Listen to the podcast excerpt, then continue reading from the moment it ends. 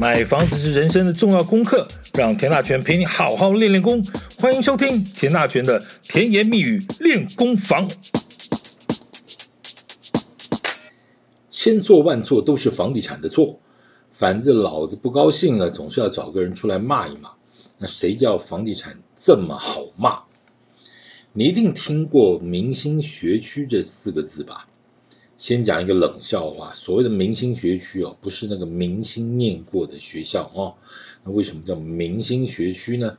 呃，在升学主义挂帅的情形之下，一般就是认为升学率比较高的学校啊，就是所谓的明星学校。那你想要，我也想要，大家挤破头呢，就是要把孩子送进去。这又是一句这个天下父母心嘛，哈。那不想孩子输在起跑点上，那人从此心，心就从此理了。那大家就想要，大家都想要，那于是就有各式各样的规定啊，这个限制啊，那个规定啊，很多的年轻的爸妈呢，为了这个就伤透脑筋。这种现象好不好？其实很多年前大家都觉得这样子很不好啊，于是乎呢。政府在教改的政策里呢，非常重要的一个目标，就叫打破明星学区。哇，真好！这个口号一喊出来呢，这个全台湾的家长都额手称庆啊，希望伟大的政府真的能够好好改革，好好把教育这个彻底的改一下，让老老百姓呢不要这么的辛苦呢，去追逐这个明星学区这档事。结果呢？这二十几年教改过去了，明星学区有被打破吗？你不觉得这个误会大了吗？这因为明星学区这档事啊，那不管教改改成什么样，这档事就是没有被打破。所以呢，只要稍微有点能力的呢，大概还是会想尽办法呢，让孩子。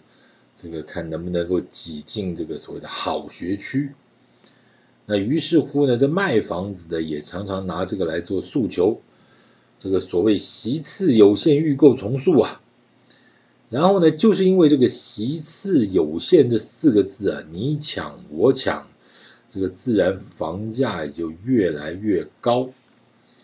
然后呢，你看看这个房价高，你看看这个政府打房无效啊，居住不正义啊，建商、房仲你全都给我下地狱啊！哎，其实老实说，建商十几二十年前卖的房子，台北市了不起，你就三十年前吧，了不起个三四十万吧，好吧，大安区算你个五六十万，也就这么顶天了。这三十年来，师大附中学区现在涨到哪里去了？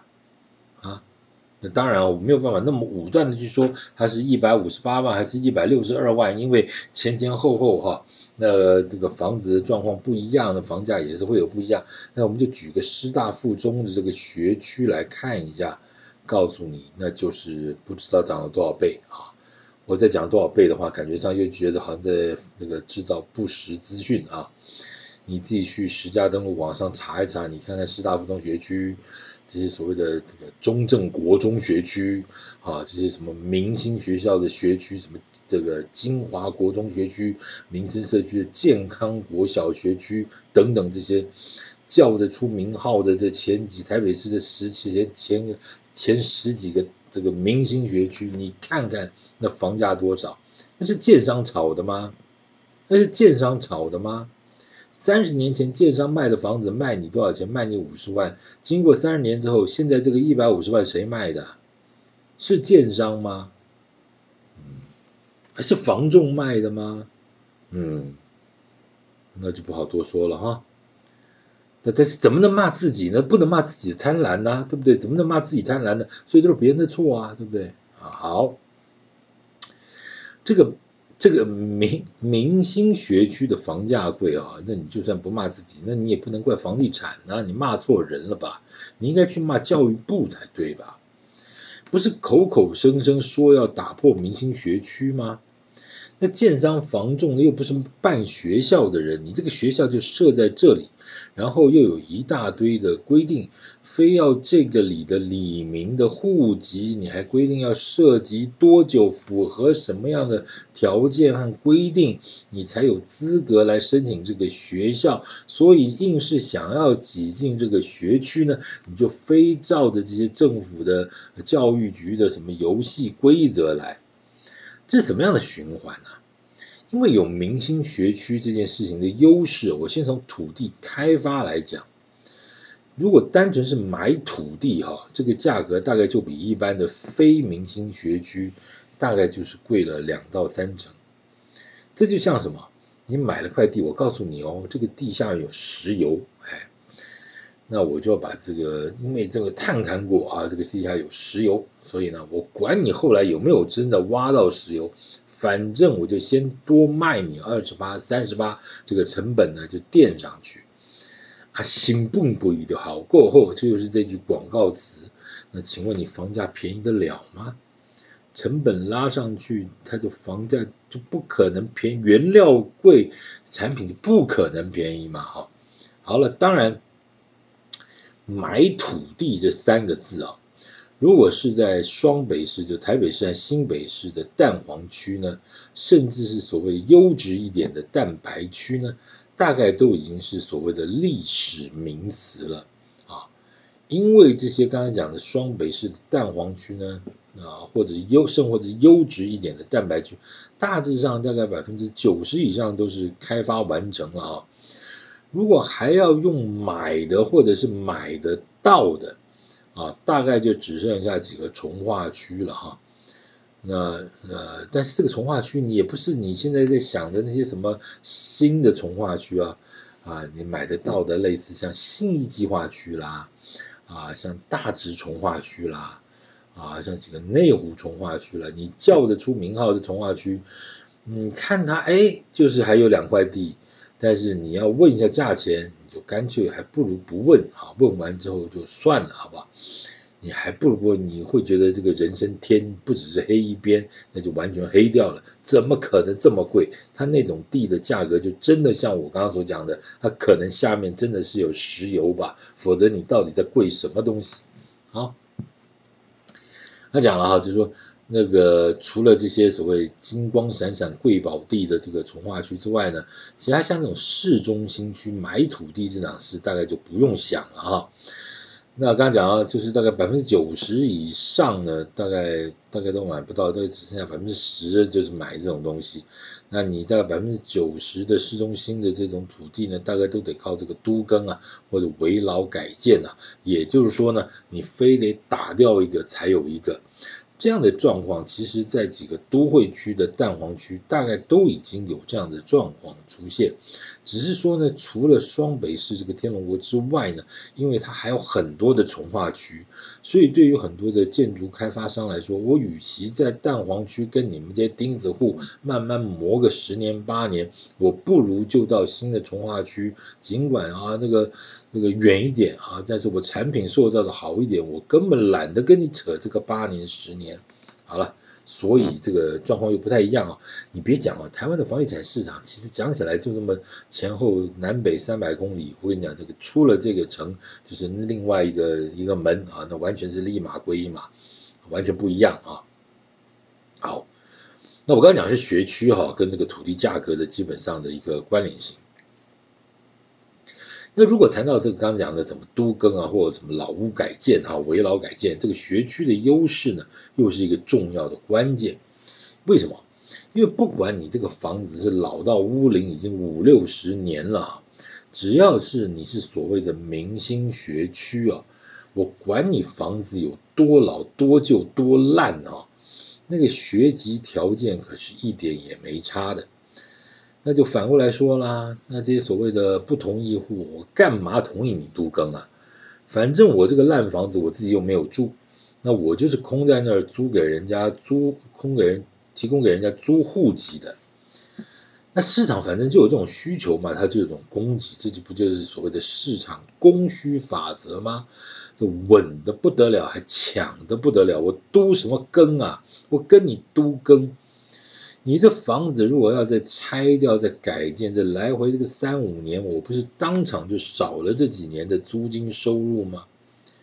哎，你知道这个这个价钱多少？有些地方是一个月，光是租那个户籍哦，这这个一个月就是三五千块啊。你租一年下来，就就只是就只是租那个户籍而已哦，他躺在那儿收你个三万块。对不对？他就他就收个两三户，他日子很好过啊，太好过了啊、哦！所以他跟你跟什么都什么跟呢、啊？那我今天如果你的房子拆掉要重新盖，你政府你建商你会补我刚才讲这些钱吗？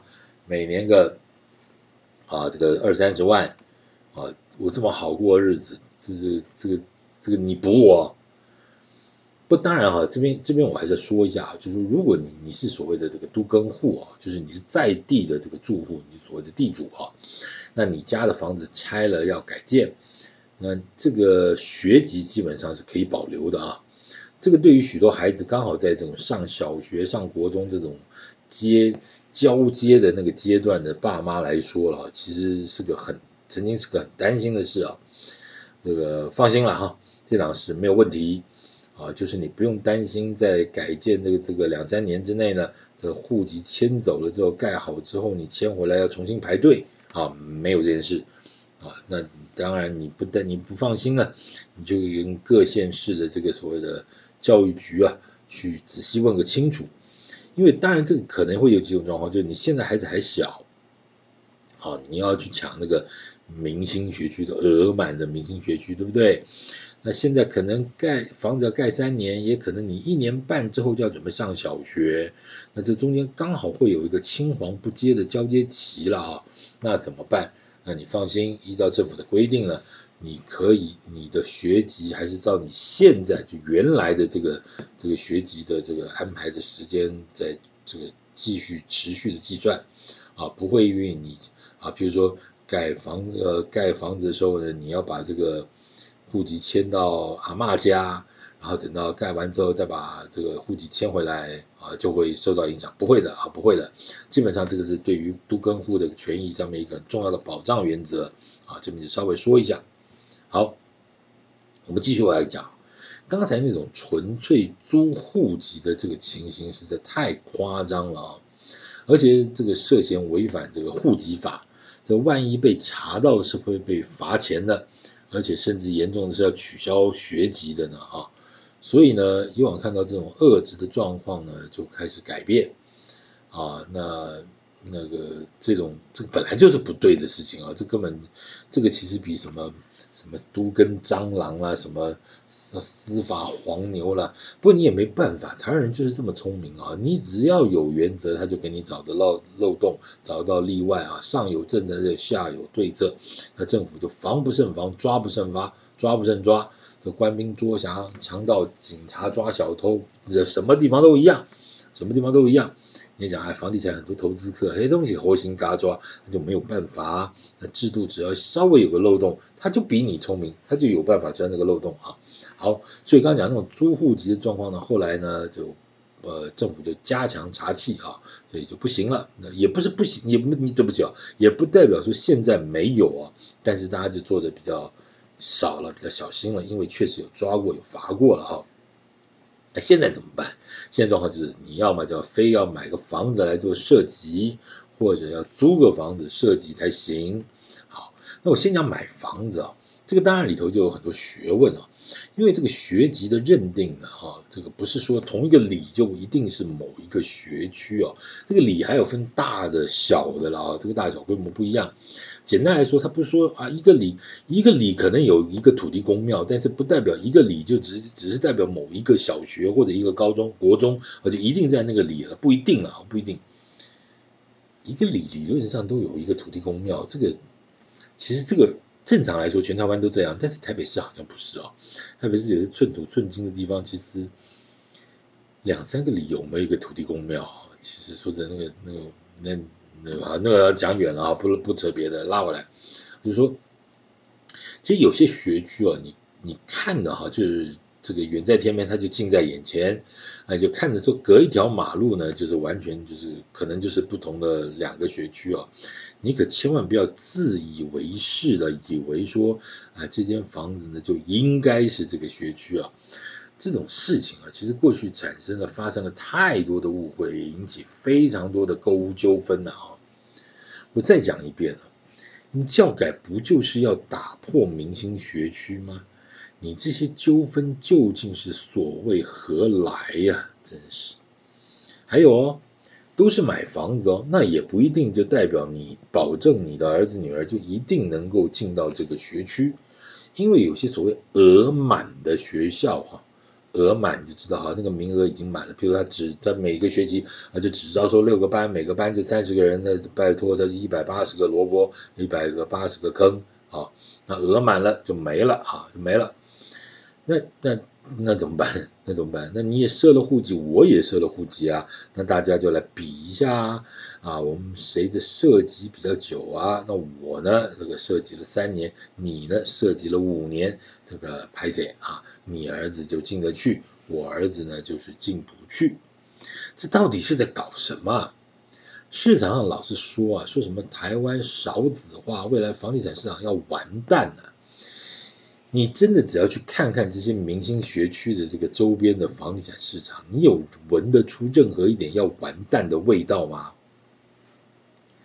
哎，你看啊，如果大家都买得起这个学区房，还要比这个涉及谁设的比较久，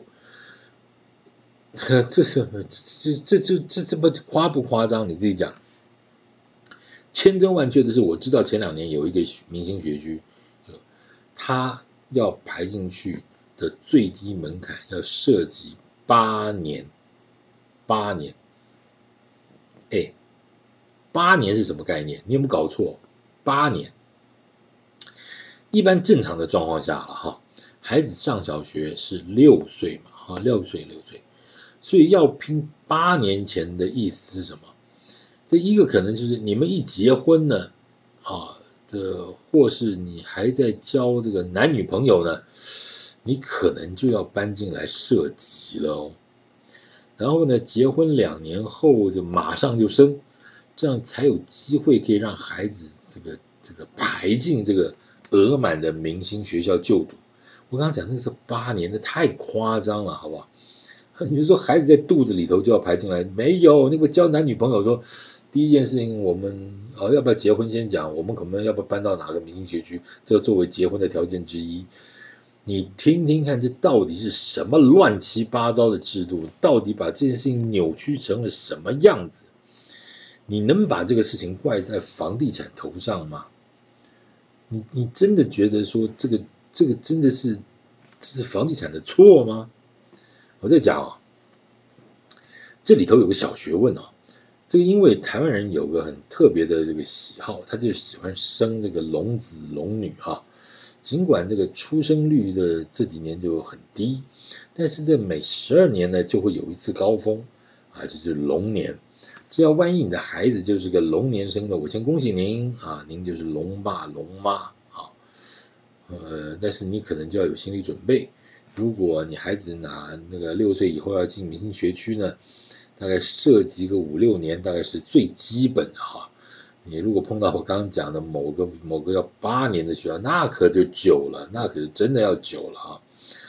我也不知道该怎么办啊，这事情就是个莫名其妙的事。好，当然前面讲的是买房子了，这要万一觉得这个手头资金不够呢，实在太贵了，我买不下去，用租的可不可以啊？这里讲的租哦，不是前面讲那种纯粹只是租户籍的那种租哦，那个事儿违法哦，基本上还是别做。我这里讲的是当真去租个房子啊，然后呢把户籍迁进去，是不是一样可以进明星学区呢？这里头有几种说法啊。这二零二零年通过有个叫做租赁专法里头有规定啊，这个不不得约定房客不得迁入户籍。你听听这什么法国话？哎呦天！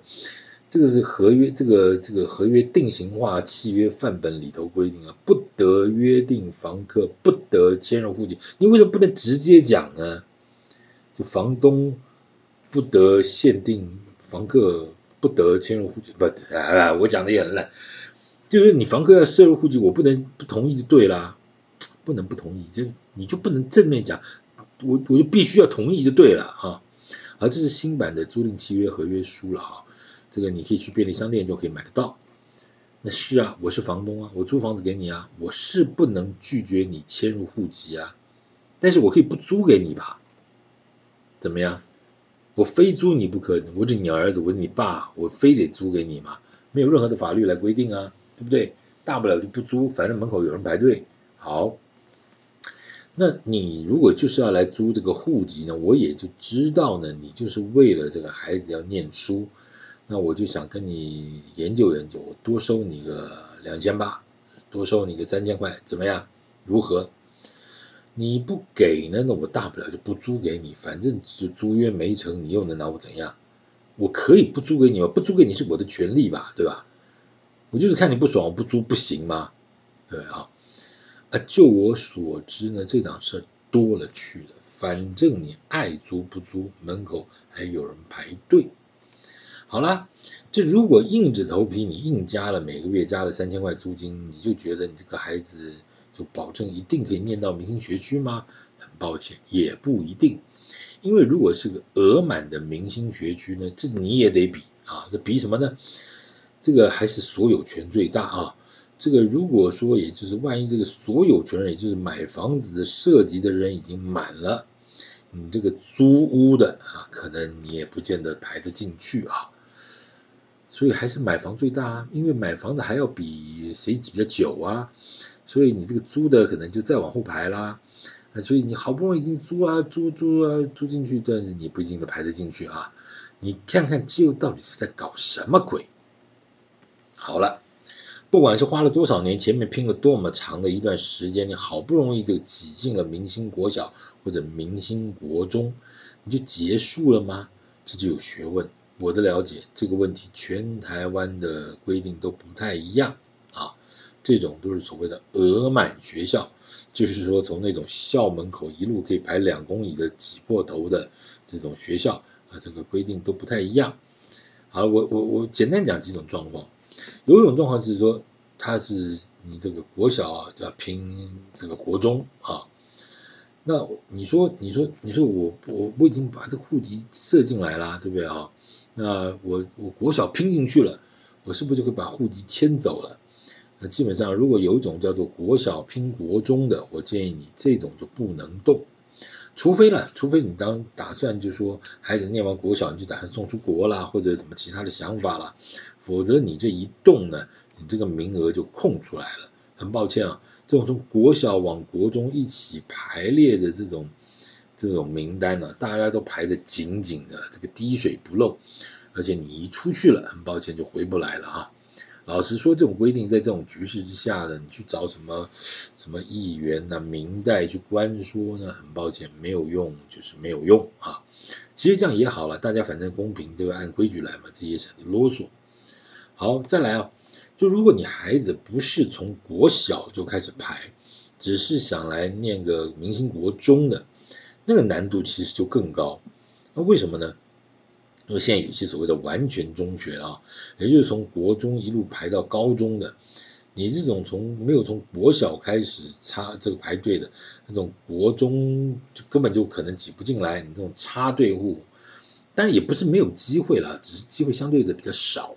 那有些这种学校是有开放一些外考的学生。那这学生了不起，就开放个三十趴、三十五趴，就是班上，呃，也许就三十个人，他就开放十个名额啊，这五个班也没有多少个啊，或者两三个班而已。那但是竞争呢也是很激烈啊。如果你有提早做准备呢，就从小学等着排国中，的国中等着排高中，那就一路就排着啊。这个想想也实在是荒谬哈，上小学的孩子才多大？不就六岁嘛？然后就要开始排队，前面先排个六七八年，那么干嘛？等着念小学，好，好不容易小学念个六年呢，啊，再等着排上国中，国中再排的这个三年之后排高中，啊，再念这个三年高中，所谓十二年国教。这个加上前面帮你爸妈排的这个六七八年，这个十二年国教再加个六七八年，一不小心这就是二十年。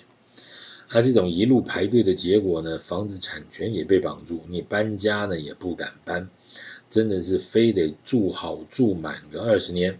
好，重点是你出去，这马上就会有人抢进来。你说这房价要怎么掉？你说这是房地产的错吗？你怎么不去看看这么离谱的教改呢？重点是。爸妈辛苦了二十年的结果呢？考大学这个录取率九十八趴，这个一百个只有两个没上，这到底是什么个误会？我前面认真的两代人辛辛苦苦的为了这个孩子念书，辛苦排队了二十年，到了考大学的时候，一百个两个没上。你真的不知道这件事情它到底是怎么回事？我虽然在讲教改的问题，但是你看看房地产背了多大多大的原罪。事实上，学区宅一日不打破这个高房价的问题，你的尤其是什么蛋黄区、精华区、明星学区，它就是不可能变便宜。你居住什么正义啊？你居住正义，你能跟教改这档事去比一比、谈一谈、聊聊、骂一骂吗？啊，还是那句话，千错万错都是房地产的错啊！这个不能骂教育部长，那就骂房地产吧，好吧？哎，好，感谢今天的收听，请继续关注田大权的甜言蜜语练功房，谢谢您的收听，谢谢。